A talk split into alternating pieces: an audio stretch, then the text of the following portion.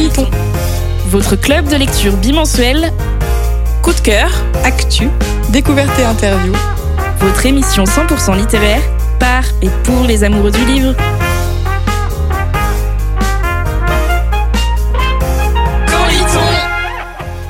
Bienvenue dans Quand lit-on, votre club de lecture radiophonique à retrouver en podcast, à la radio et sur Twitch. À la base, on partage une passion, la lecture, mais on est aussi devenu une joyeuse bande d'amis. Au programme, coup de cœur, événements, invités et débats. Retrouvez-nous aussi sur Instagram, camp.ly.on, pour encore plus de fun et de coulisses. Alors, quand est-ce qu'on lit? C'est la boîte Insta question. Ouais, j'ai cherché un jeu de mots, j'ai pas réussi, donc c'est un peu pourri. Euh, mais voilà, ce jeu de mots, vous le notez sur combien du coup? Sur 5 Hmm, Sur 10 5 Ok, j'aurais dû, dire sur 5 du coup. Ok. Donc en fait, on a demandé euh, à, à nos followers sur notre compte Instagram quelle créature fantastique ils souhaiteraient être. Et nous avons quelques réponses. Donc avant de vous dire les réponses du sondage, je vais questionner autour de la table. Et je pense que je vois à ma gauche une personne qui montre ce qu'elle aurait aimé être. Bah oui, parce que je me suis dit, euh, quitte à vouloir être une fée, autant l'être pour de vrai. Et euh, honnêtement, je n'ai pas vraiment d'explication. C'est plus euh, intérieur. Ok, d'accord, tu Non, ressens ouais, je euh, la je, je ressens la magie, je ressens les fleurs, je ressens la nature, les fées, voilà. Voilà, super. Je n'aurais pas de meilleure explication, je pense. Euh, D'ailleurs, moi, je vais en parler aussi. Euh, C'était une très très dure question à, trouver et je pense que depuis très jeune, j'ai toujours voulu être une sorcière. Donc, je parlais de Harry Potter tout à l'heure. On peut parler de Charmed aussi et de Sabrina. J'ai toujours été euh, bercée par des héros et héroïnes fortes et assez badass. Et maintenant que je prends du recul avec mon grand âge, j'identifie plusieurs points. La sororité, donc l'idée de se rassembler en coven, en clan, de s'allier face à l'oppression. Déjà, plus jeune, je trouvais ça chouette, et là encore maintenant, je trouve ça encore plus badass. Euh, la richesse des possibilités en fonction des univers, les, les pouvoirs des sorcières sont complètement différents, et je trouvais ça plutôt chouette. Et puis le côté non manichéen euh, de la sorcière, qui peut être à la fois une bonne sorcière, une mauvaise sorcière. Il n'y a pas de bien, il n'y a pas de mal. Au final, c'est vraiment toute une question de point de vue et d'équilibre, et euh, je trouvais ça super stylé. Et toi, Charlie? Euh, de mon côté, oui, ça a été une super dure question, comme tu l'as dit. du coup, j'ai juste fait un petit top 3. Euh, du coup, à la première place, j'aurais dit un vampire parce que j'adore tout ce qui est euh, justement euh, dans l'univers du vampire, que ce soit l'esthétique, que ce soit tout ce qui s'est passé avant, parce que bah comme tu m'as dit tout à l'heure, c'est ça, c'est ça part de légende, etc. Mais c'est vrai que bon, il y a toujours cette question de est-ce que c'est réel ou pas. Euh, j'aurais mis la sirène aussi parce que je suis très proche de l'eau, je sais nager très correctement. Bravo. Et euh, bah, du coup, en troisième position, comme toi, la sorcière, parce que je suis persuadée que dans mes vies intérieures, j'étais au moins une fois une sorcière. Ok, super stylé. Donc tu le ressens en toi euh, comme Manon au final. Ouais. Ok, d'accord. D'ailleurs, euh, si Charlie rebondissait sur le côté vampire, c'est parce qu'il est revenu deux fois euh, dans le petit sondage qu'on a fait sur Instagram, et notamment une euh, personne qui me parlait de cette fascination autour du folklore, autour de l'histoire. Dracula, est-ce qu'il a vraiment existé? Mais est-ce qu'un vampire ça existe? Est-ce que ça existe encore les vampires? Est-ce qu'il y aurait un monde de la nuit, de suceurs de sang? On sait pas. Et toi, Marion? Alors moi j'aimerais devenir, c'est une sorte de fusion entre trois créatures. Ah, tu aimerais devenir, c'est pas tu rêverais d'être, c'est tu aimerais devenir. ok, d'accord. Vas-y. C'est une fusion entre un elfe, une fée et un kitsune, c'est le Kimalaï. Alors le nom n'a pas été trouvé par moi, ça a été trouvé par ma meilleure amie. Ok. Et du coup, ça donne quoi? Enfin, physiquement ou au niveau des pouvoirs, au niveau de l'imaginaire, ça donne quoi? Aussi gracieux et agile qu'un elfe, avec des ailes de fée et avec des pouvoirs d'un kitsune, tout simplement. Super stylé. Ok. Bah, est-ce que tu peux nous créer une histoire fantastique autour de ça? Oula. D'accord. Ok. On se met dessus. D'ailleurs, euh, pour reprendre un petit peu le reste du sondage Instagram, on avait deux personnes qui nous ont parlé du phénix euh, pour la symbolique de cet animal qui renaît de ses cendres et qui reste fier, majestueux et fort. Donc je trouvais ça assez stylé, et qui ressort, je m'y attendais pas. Euh, on a une personne qui nous parle d'une naïade pour le lien avec la nature et avec l'eau, du coup peut-être? Hmm. Euh, une fée pour la liberté de voler, de pouvoir partir partout sans voler, euh, et une licorne pour le côté merveilleux des paillettes et des arcs-en-ciel. On a aussi une chroniqueuse, donc là je ne sais pas Anaïs si tu nous écoutes, euh, si c'était une blagounette ou pas, mais tu voulais être un petit champignon. Euh, voilà, donc je ne sais pas si c'est une blagounette, mais je devais le dire. Voilà, et je voulais aussi rebondir sur euh, le livre de la lecture commune que nous faisons actuellement ou pas forcément commune. Euh, nous sommes en train de lire, euh, la plupart d'entre nous... Euh, La princesse sans visage Ok, j'avais un gros doute sur le titre et je voulais pas l'écorcher. de Ariel Holz aux éditions Slalom. Une meilleure chroniqueuse que moi. Super.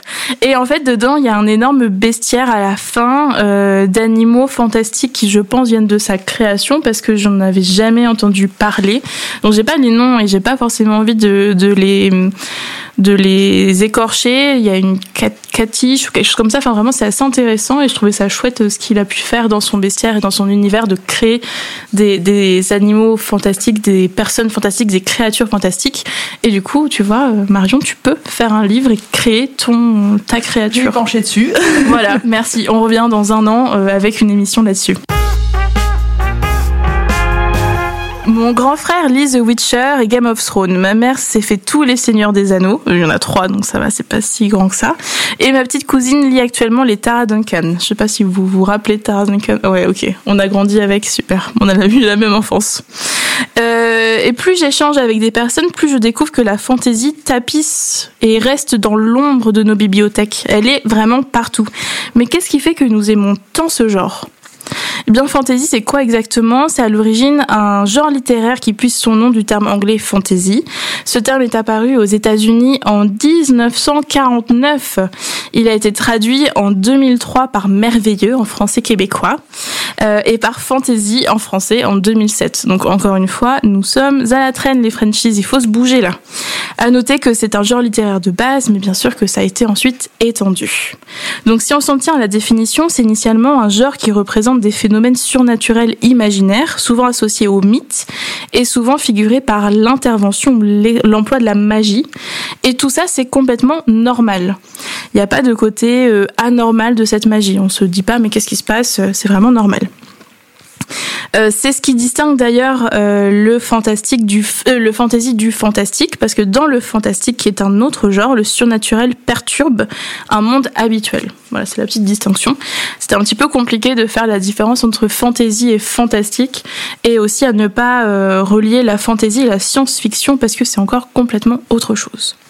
Donc si on s'aventure plus profondément dans cette forêt obscure, on voit qu'il y a pléthore de sous-genres. Donc je vais peut-être pas tous vous les lister. Auxquels vous pensez comme ça euh, en sous-genre de la fantasy La romantésie, du coup.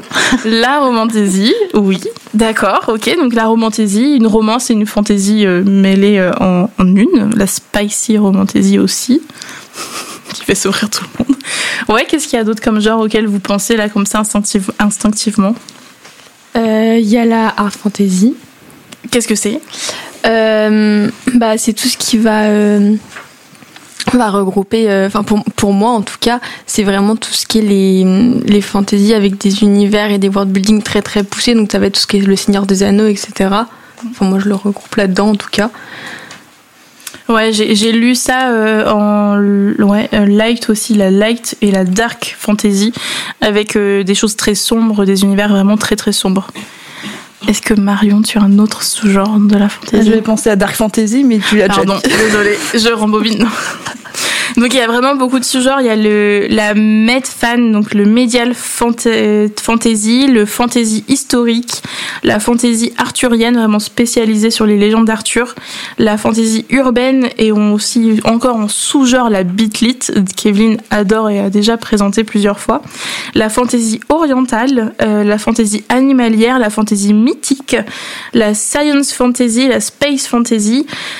Il y en a beaucoup trop, beaucoup trop de sous-genres. D'ailleurs, on peut voir que dans la variété de thèmes, il y a plein de choses. Mais d'ailleurs, il me semble que c'est ce que tu aimes, toi, Charlie, dans la fantasy. Ouais, en effet. Euh, bah du coup en plus d'aimer la fantasy parce que je découvre plein d'univers totalement nouveaux avec euh, bah comme tu l'as dit tout à l'heure des bestiaires etc. Euh, moi j'adore la fantasy parce que c'est un genre qui montre de plus en plus de représentation et ça ça se fait depuis plusieurs années déjà, on a de plus en plus euh, de représentations et bah, du coup pendant très longtemps on était habitué à lire un roman avec un, protagoniste pardon blanc, hétérosexuel et cisgenre.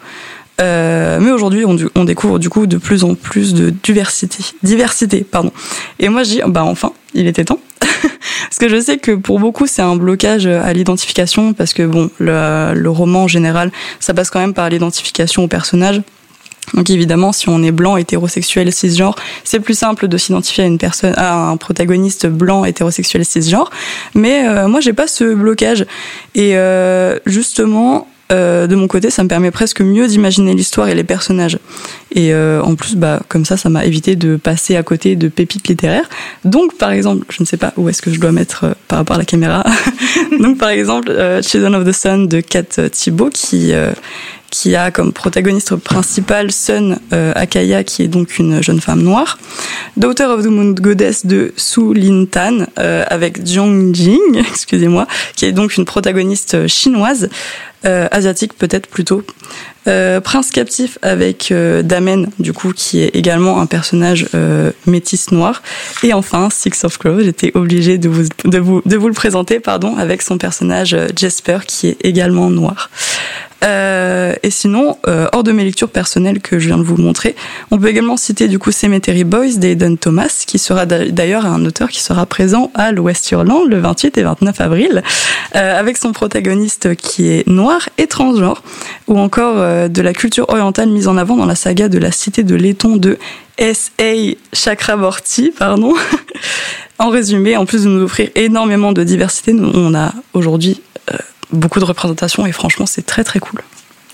C'est vrai que ça fait plaisir, ça fait du bien de voir des choses différentes, de pas euh, le petit mec, euh, enfin vraiment le petit mec, euh, je sais pas l'âge qu'il a, les clichés basiques du héros qui fait et bien sûr tout lui réussit et ça fait du bien en effet de voir d'autres figures, je trouve.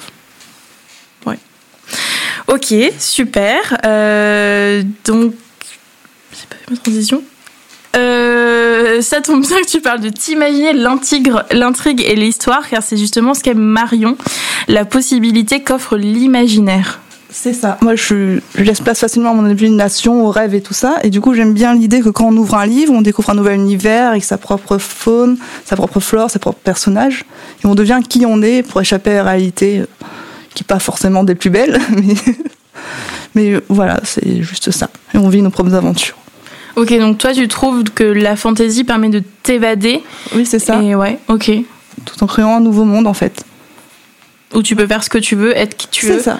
Ok, c'est super cool. Je pense que moi aussi, hein, clairement, euh, c'est ce que j'aime dans la fantaisie, c'est de pouvoir ouvrir tous les possibles et de se dire, bah oui, j'ai envie de, je sais pas, que ma fourmi, euh, elle soit énorme, et ben c'est possible, tout est possible et c'est vraiment super chouette. J'ai envie d'être inquiétée aujourd'hui, je le suis. J'attends toujours ton livre, ok Ok, et toi, Manon? Euh, déjà, avant de dire ce que j'aime dans la fantaisie, je voulais juste faire un coucou à Mandy qui nous regarde ah, sur, le, sur, le, live et euh, qui disait qu'elle validait à fond les recos de, de Charlie.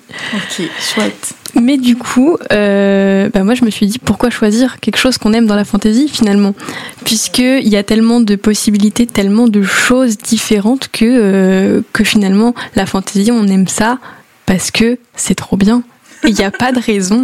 Je suis vraiment une arnaqueuse dans cette émission aujourd'hui.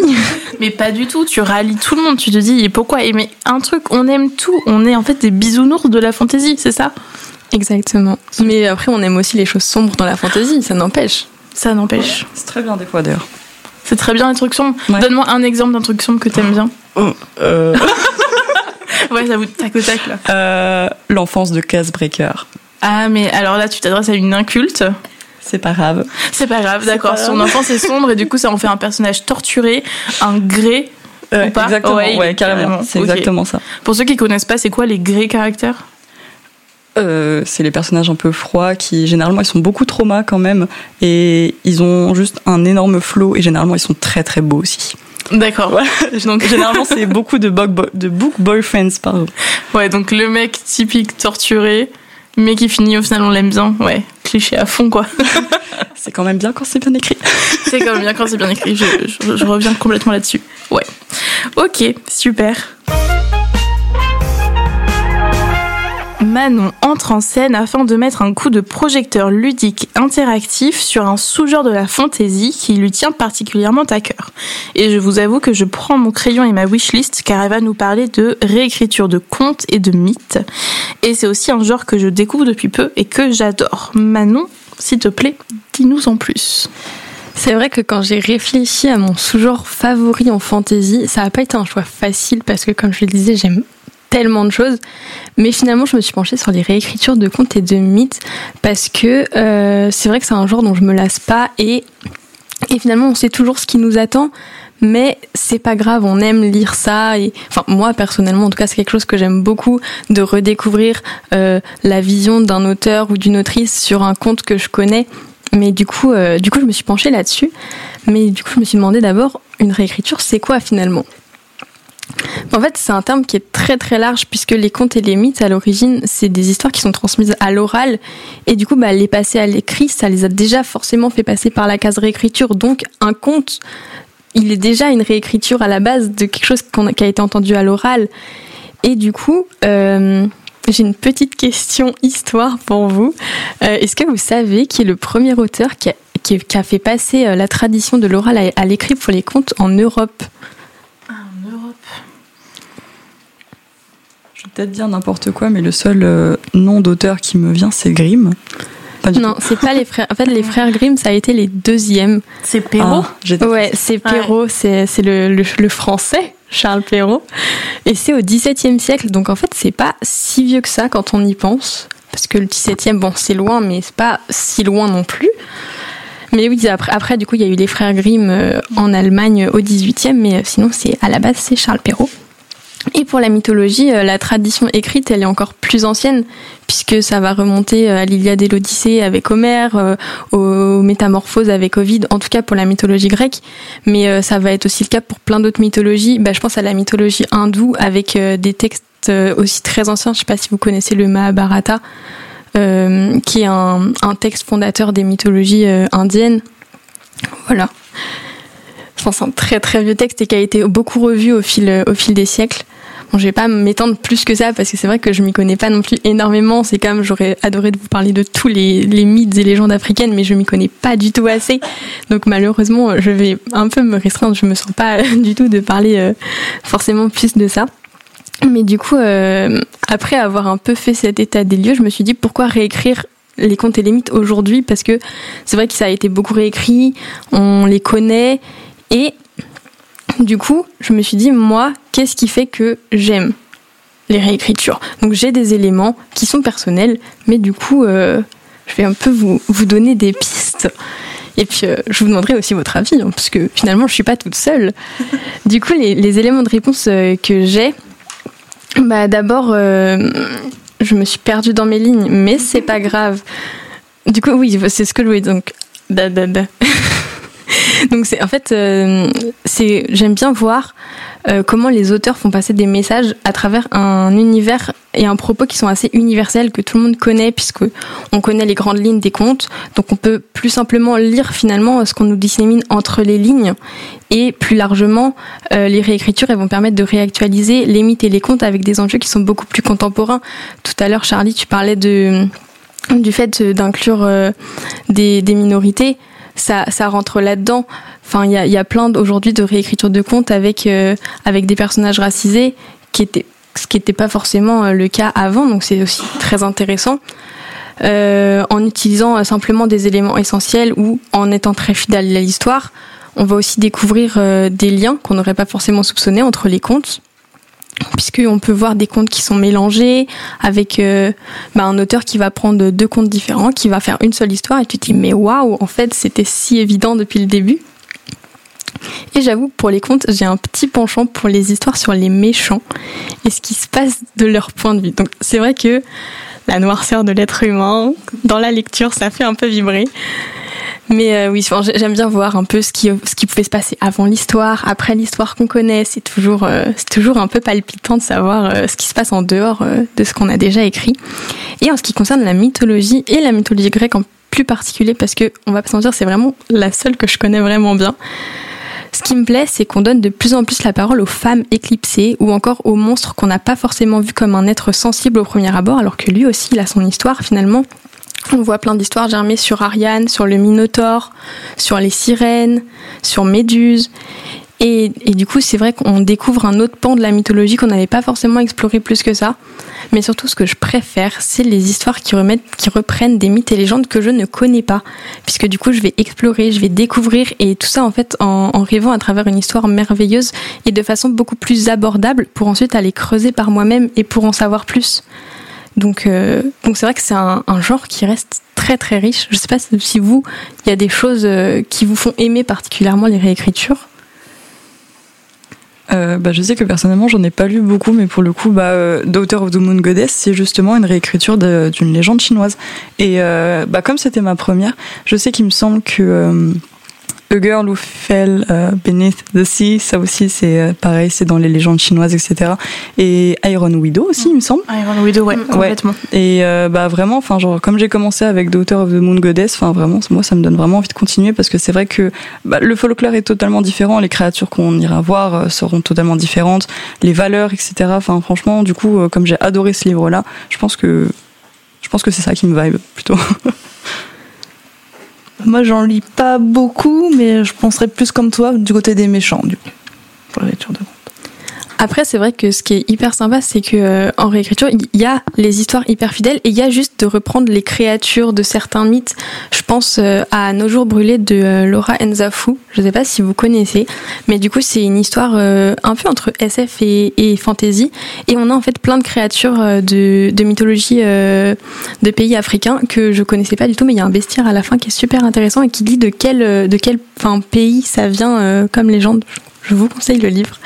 Et euh, plus récemment, puisque je crois qu'il ressort dans pas très longtemps, c'est euh, Fleur d'Oko de Laetitia Danae, qui pareil euh, va reprendre certains, certains mythes et légendes. je veux pas dire de bêtises, donc je ne dirai pas de pays, mais voilà. Mais du coup, euh, je commence à l'amorcer, mais que serait une présentation d'un genre littéraire sans des recommandations Et pour ça, pour ça, je vous ai préparé un petit quiz en deux parties. Donc pour la première partie, je vais vous donner euh, des résumés de livres, parfois sans donner les noms, pour que ça soit pas trop simple non plus, et vous devrez trouver le livre dont il s'agit. Donc c'est des romans assez connus du genre, dont on a au moins entendu parler si on est un peu sur les réseaux. Et pour la seconde partie, j'ai choisi des romans euh, qui sont un peu moins connus, dont on n'entend pas forcément beaucoup parler. Et là, même principe, mais il vous suffira seulement de trouver le mythe ou le conte dont il est tiré, parce que euh, bon, si vous trouvez le livre, c'est incroyable. Il vous suffira seulement, bien sûr. Non, seulement. je dis ça parce que honnêtement, même moi, j'aurais pas trouvé mes réponses, quoi, alors que j'ai lu les livres. D'accord, ok. Oui, ça va être ma question. Tu as lu les livres, tu les as tous euh, Je les ai. Alors, dans la deuxième partie, pas tous, pas encore, mais ils sont tous au moins dans ma palle. D'accord, achetés mais pas lus. Mais la plupart sont lus quand même, je fais pas des recommandations au hasard. Ils attendent dans ton étagère comme ça, ils te regardent comme ça. C'est ça. Exactement. Ils attendent. Du coup, je, je, commence tout de suite avec le premier. Donc là, il faut trouver le titre du Qu'est-ce qu'on gagne? Tu gagnes euh, de la poudre de fée. Super, merci. je suis déguisée en fée, il faut aller. Euh, il faut aller dans l'imaginaire, donc tu gagnes un cadeau imaginaire. Écoute, si tu veux, je te ramène un gâteau à la prochaine émission. Oui. Parfait. donc, le, le, protagoniste de cette première histoire n'est pas un garçon comme les autres. Ado perturbé, renvoyé du collège, il découvre un jour le secret de sa naissance et de sa différence. Son père, qu'il n'a jamais connu, n'est autre qu'un dieu. Placé. Percy Jackson Ouais. Il fallait lever la main. Euh, ben, de son collège précédent, oui. Ah d'accord, j'avais plus cette subtilité. Fallait lever la main? Bah, Je sais pas, moi je pensais, c'est pour ça que j'avais un Moi, j'entends une réponse, ça me suffit. Hein. La première personne qui sort la réponse a gagné. De toute façon, Laetitia veut son gâteau, donc il faut être déter. Pas de gâteau pour moi, je suis un peu déçue du coup. Je partagerai si tu veux. Ah, moi aussi, du coup. On verra. donc le deuxième, c'est un livre que j'ai pas lu, mais c'est pas grave. Donc, 200 ans se sont écoulés depuis que la princesse a trouvé son prince, mais le conte de fées est terminé. Les adolescentes sont désormais tenues de se présenter au bal annuel où les hommes du royaume sélectionnent des épouses en fonction de la beauté de leur parure. Si les jeunes filles ne sont pas choisies, la honte et un terrible destin les attendent. Sophia, 16 ans, préfère de loin épouser Erin, sa meilleure amie d'enfance, plutôt que de parader devant des prétendants. Lors du bal, elle prend la décision désespérée de fuir et se retrouve cachée dans le mausolée de la fameuse princesse décédée. C'est pas Cendrillon, le dernier livre qui est sorti. là Ouais, c'est ça. Faut c'est, tuer euh, Cendrillon. Cendrillon, Cendrillon est morte de Kaline Ah. Byron qui est sortie là euh, en français chez Deux Saxus il y a pas longtemps et qui me tente vraiment beaucoup.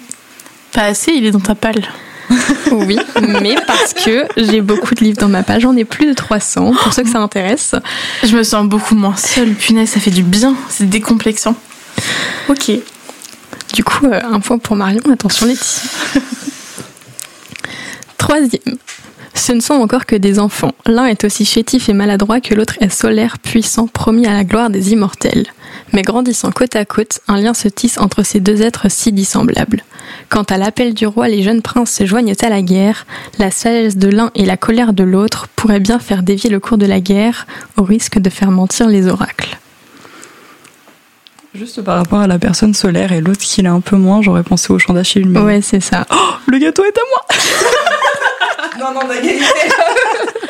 Ah là, bah ouais, je l'ai pas lu. C'est pour ça que ça m'est pas, ça m'est pas forcément, ça m'a pas sauté. C'est vrai que je pense que quand on a lu le résumé, enfin quand on a lu le livre, Oui. le résumé est Et plus très évident peut-être. T'as dit mais- oracle, je me suis dit ok, c'est de la mytho grecque, Ouais. mais euh, ouais. Qui est un livre sympa. Après, moi, j'ai pas eu le coup de cœur de beaucoup, mais euh, je trouve qu'il est vraiment sympa pour euh, découvrir euh, cette histoire de la mythologie en tout cas. Est-ce que t'as lu Circé du coup de la même autrice? Il est dans ma palle. Lis Circé, vraiment, mais un roman merveilleux, mais pff, des citations, waouh. Ouais, mais je pense qu'il va plus me plaire. Ouais, Circé est merveilleux, une sorcière quoi. Est-ce que t'as pleuré pour le chant d'Achille du coup? Pas du tout. Ok. Et pour ça, je pleure facilement, mais non, j'ai pas pleuré. Désolée. C'est pas grave. Et du coup, on va passer à la deuxième partie. Donc là, c'est des, c'est des livres qui sont moins connus, mais qui, selon moi, valent vraiment le coup d'être lus, pour ceux que j'ai lus en tout cas.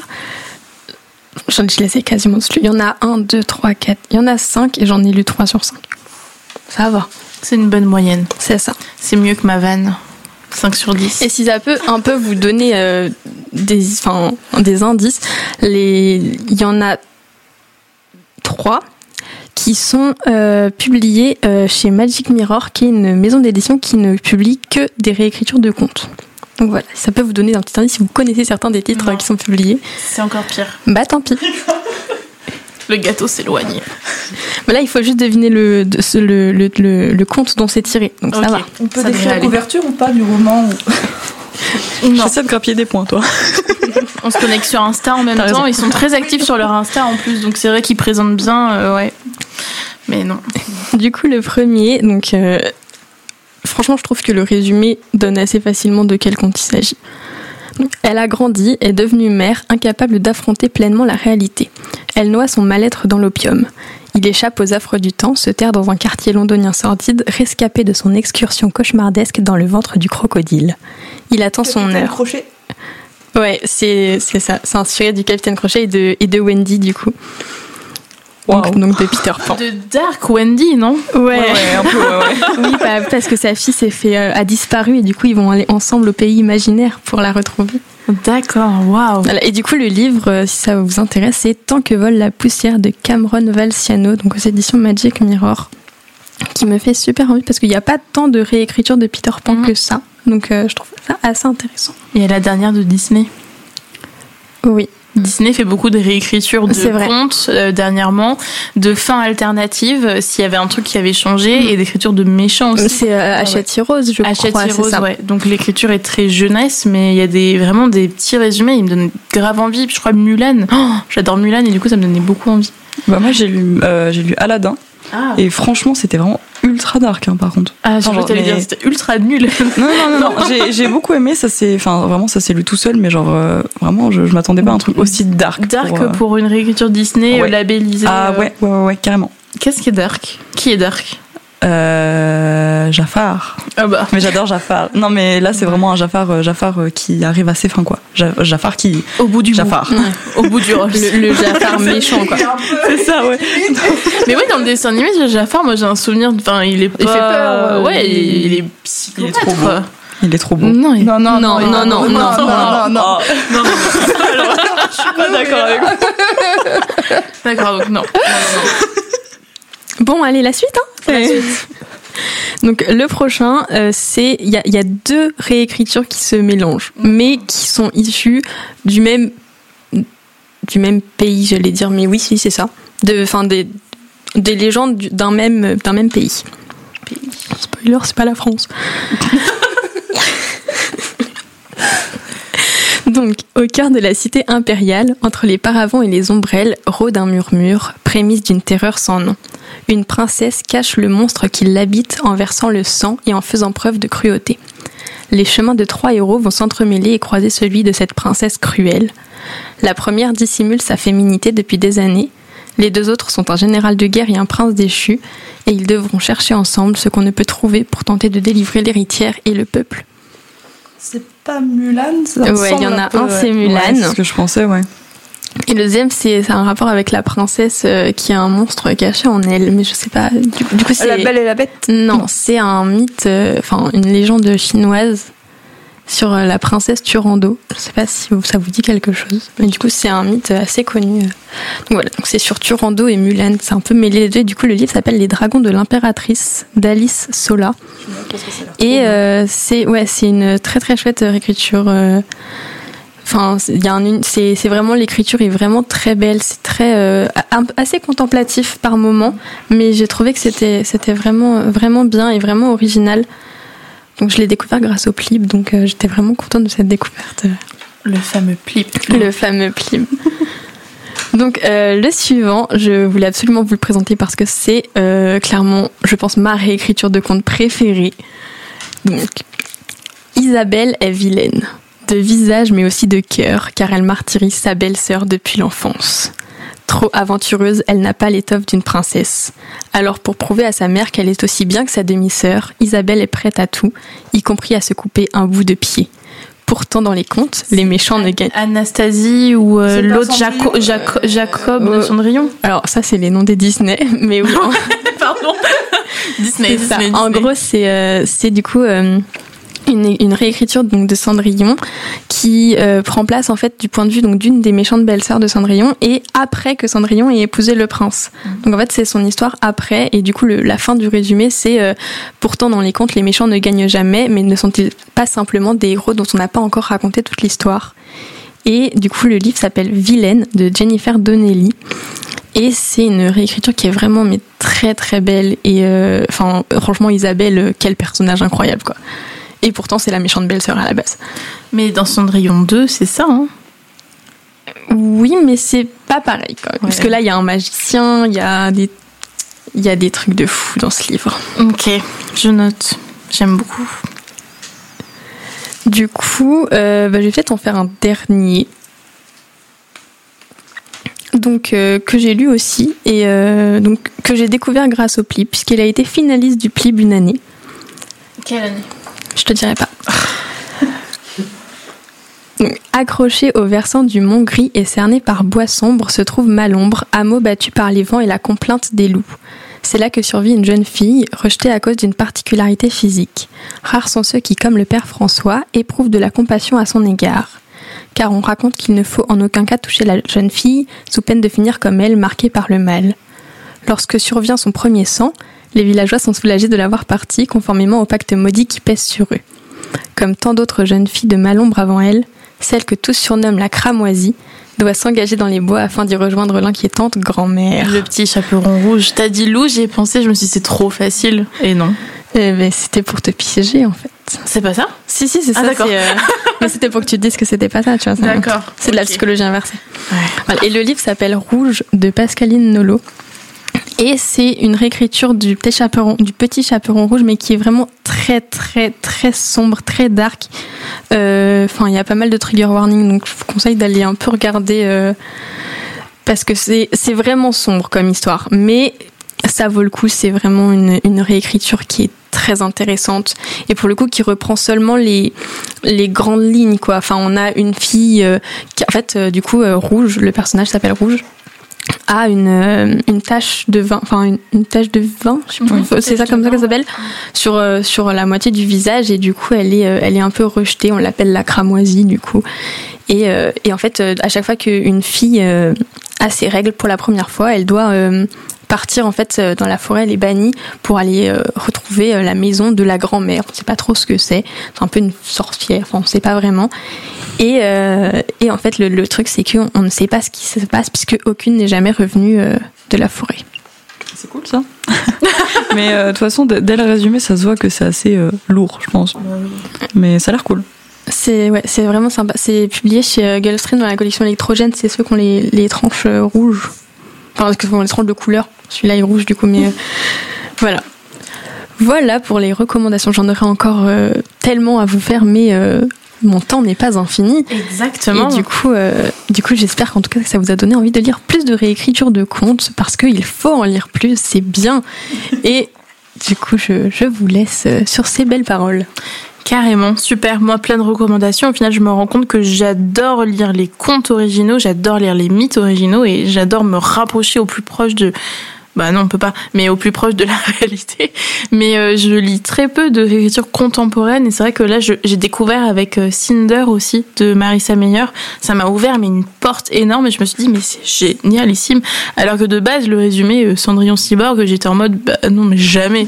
Enfin Cyborg mais n'importe quoi, je vais jamais pouvoir réussir à rentrer. Putain, c'était génial, vraiment, trop trop bien. Voilà, merci beaucoup Manon. Les amis, mesdames et messieurs, nous entrons dans la troisième et dernière partie de l'émission.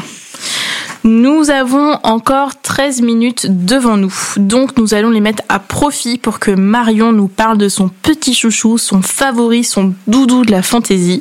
Sans plus attendre, Marion, de quel livre vas-tu nous parler? Alors moi, je vais vous parler du Prince Cruel de Holly Black, qui fait partie de la trilogie du Peuple de l'air, que tout le monde a dû voir passer sur les réseaux sociaux au moins une fois, voire deux. Un milliard Un milliard. C'est ça. Alors pour résumer un peu tout ça, au début de l'histoire, il y a Jude qui est dans la maison familiale avec ses parents et ses deux sœurs. Lorsqu'un inconnu frappe à la porte et va tout faire basculer. En l'espace de quelques instants, il va tuer les parents des trois fillettes sous leurs yeux pour ensuite les enlever. Oui, c'est très macabre. Un C'est gré caractère, aussi. Elles vont alors se retrouver catapultées au royaume de Terrafae et être élevées par le ravisseur qui que Madoc, le grand général du roi et également le père adoptif de Vivienne, ce qui expliquerait ses oreilles pointues et ses yeux de chat. Et il leur apprendra à se battre et à être malignes. Et elles vont ainsi faire la connaissance des faées, des créatures sublimes, immortelles et cruelles. Mais être humaine parmi les faées est un défi de tous les jours. Jude va en faire l'amère expérience en se faisant un ennemi de choix, le prince Cardan, qui n'est autre que l'héritier de la couronne. Pour gagner sa place et prouver qu'elle peut appartenir à cette terre de magie, elle va devoir le défier peu importe les conséquences. Entre complot, trahison et intrigue politique, nous sommes face à un roman exaltant et riche en rebondissements. Ne faites confiance à personne, même pas aux membres de votre propre famille, si vous voulez survivre. Et oui, il y a même des traits parmi eux. Waouh Euh, Pour ceux qui ne sont pas sur Twitch, vous n'avez pas vu, mais Charlie, elle était en train de s'éventer. Je pense qu'il y a des, des méchants dedans qui sont très exaltants. Alors moi, je le dis parce que j'ai pas lu. Oui, mais euh, je sais de quel méchant elle parle et Voilà, de c'est quel moi, méchant. C'est vrai que j'aime pas du tout. Bah, c'est un méchant. Qui aime les méchants? Moi. Voilà. voilà. Ok, d'accord. C'est super intéressant. Alors, je connais la trilogie. Je les ai chez moi parce que je suis une suiveuse. Et en fait, j'ai jamais réussi à rentrer parce que j'ai lu le premier chapitre.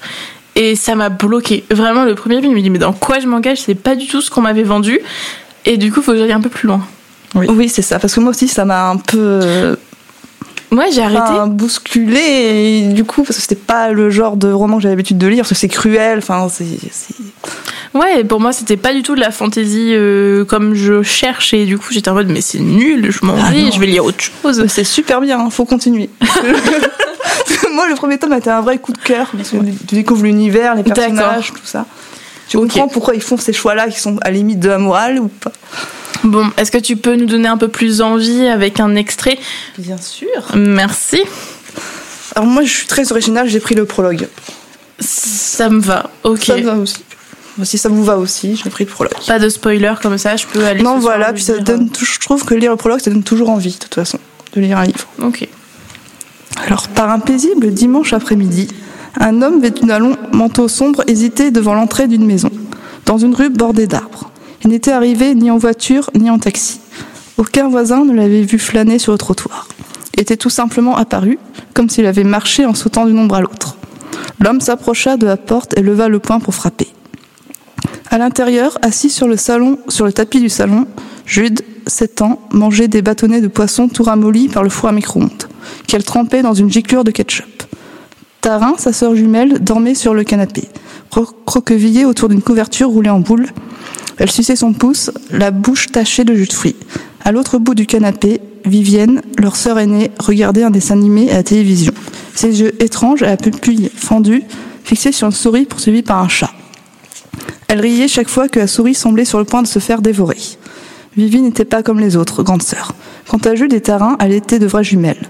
Elle avait les mêmes cheveux châtains, hirsutes et le même visage en cœur. Du coup, elle non plus n'était pas comme les autres. Pour Jude, les yeux fendus de Vivi ainsi que ses oreilles pointues et légèrement duveteuses n'étaient pas beaucoup plus bizarres que d'être le double de quelqu'un d'autre. Si parfois elle remarquait que les enfants du voisinage évitaient Vivi et que leurs parents parlaient d'elle en chuchotant d'un air inquiet, Jude n'y accordait pas d'importance. Chez les adultes, s'inquiéter et chuchoter est une habitude. Tarin bâilla et s'étira, la joue plaquée contre le genou de Vivi. Dehors, le soleil éclatant brûlait l'asphalte des allées. Les tondeuses à gazon ronronnaient et dans les piscines au fond des jardins, les enfants s'ébattaient. Papa se trouvait dans l'annexe de la maison où il avait une forge. Maman, dans la cuisine, préparait des hamburgers. Tout était d'un ennui profond, tout allait bien. Quand on frappa à la porte, Jules se leva d'un bond pour aller ouvrir. Elle espérait que c'était une des petites voisines d'en face qui voulait faire une partie de jeux vidéo ou lui proposait de venir se baigner après manger. L'homme de haute taille qui se tenait sur leur paillasson baissa sur elle un regard noir. Malgré la chaleur, il portait un imperméable en cuir marron. Quand il franchit le seuil, ses chaussures ferrées d'argent produisirent un bruit creux. Jude leva les yeux vers son visage plongé dans l'ombre et frissonna. Maman brailla-t-elle. Maman Il y a quelqu'un à la porte. Maman sortit de la cuisine et essuya ses mains mouillées sur son jean. À la vue du visiteur, elle pâlit d'un coup. Va dans ta chambre, ordonna-t-elle à Jude d'un ton effrayant. Tout de suite. À qui était cet enfant? Sans qui l'homme en désignant Jude Il avait un drôle d'accent. À toi, à moi À personne, répondit maman, sans même regarder dans la direction de Jude. Ce n'est l'enfant de personne.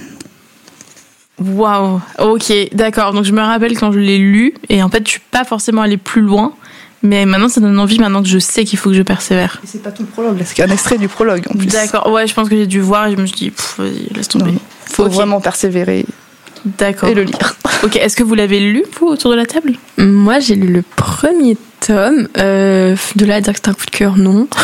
Euh, j'ai un peu cassé le truc. Mais euh, non, en vrai, c'était c'était sympa.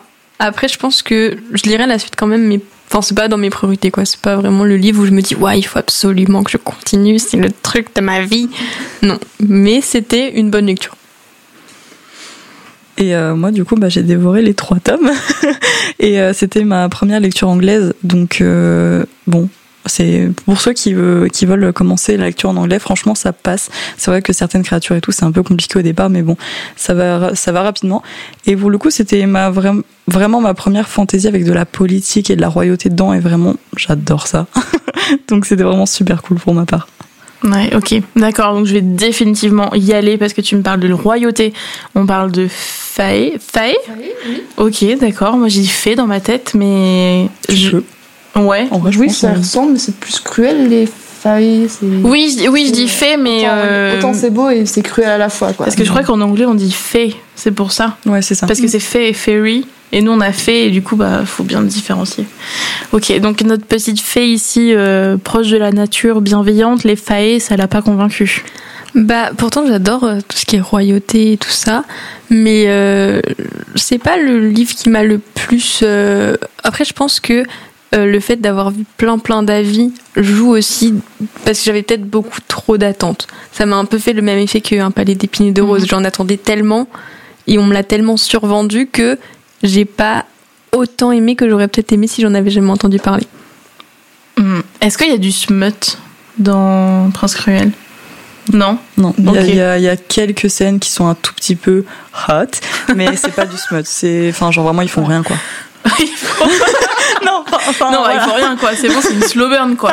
Ok, d'accord. Il y a un peu de smut, mais pas trop. Ok, parce que ça peut jouer aussi. euh, Je sais qu'il y a beaucoup de personnes qui se disent bah oui, là il y a une tendance dans la fantasy à tourner en smut. Smut, c'est des scènes du coup sexuelles dans dans dans les livres, et du coup il y a beaucoup de personnes qui adorent.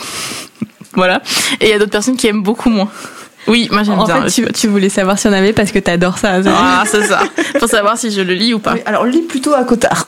Là, il y en a dedans. Ok, d'accord. Je j'ai le premier tome. il me semble. Dans le deuxième, dans le Il y en a un, il, il y en a un, il est moins de 17. Il y a vraiment une pastille moins de 17 Le, dans le les livrets. 4. Ouais, Ouais, le, c'est le ça. 4, Ouais. il, est, il est moins de 18 même, je crois. Ouais, moins de 18, c'est- ça a fait couler beaucoup d'encre. Ouais. Ouais, ouais, ouais. Mais le, dans le deux- ouais, je crois que que dans le l'encre apparemment. Ok, d'accord. Sur ce, je pense qu'il est temps de euh, changer de sujet. C'était Quand lit-on Un podcast 100% littéraire à retrouver sur Twitch et Radio Toucan. Nous espérons que cet épisode vous aura plu et si c'est le cas, n'hésitez pas à en parler autour de vous et à nous rejoindre sur Instagram at.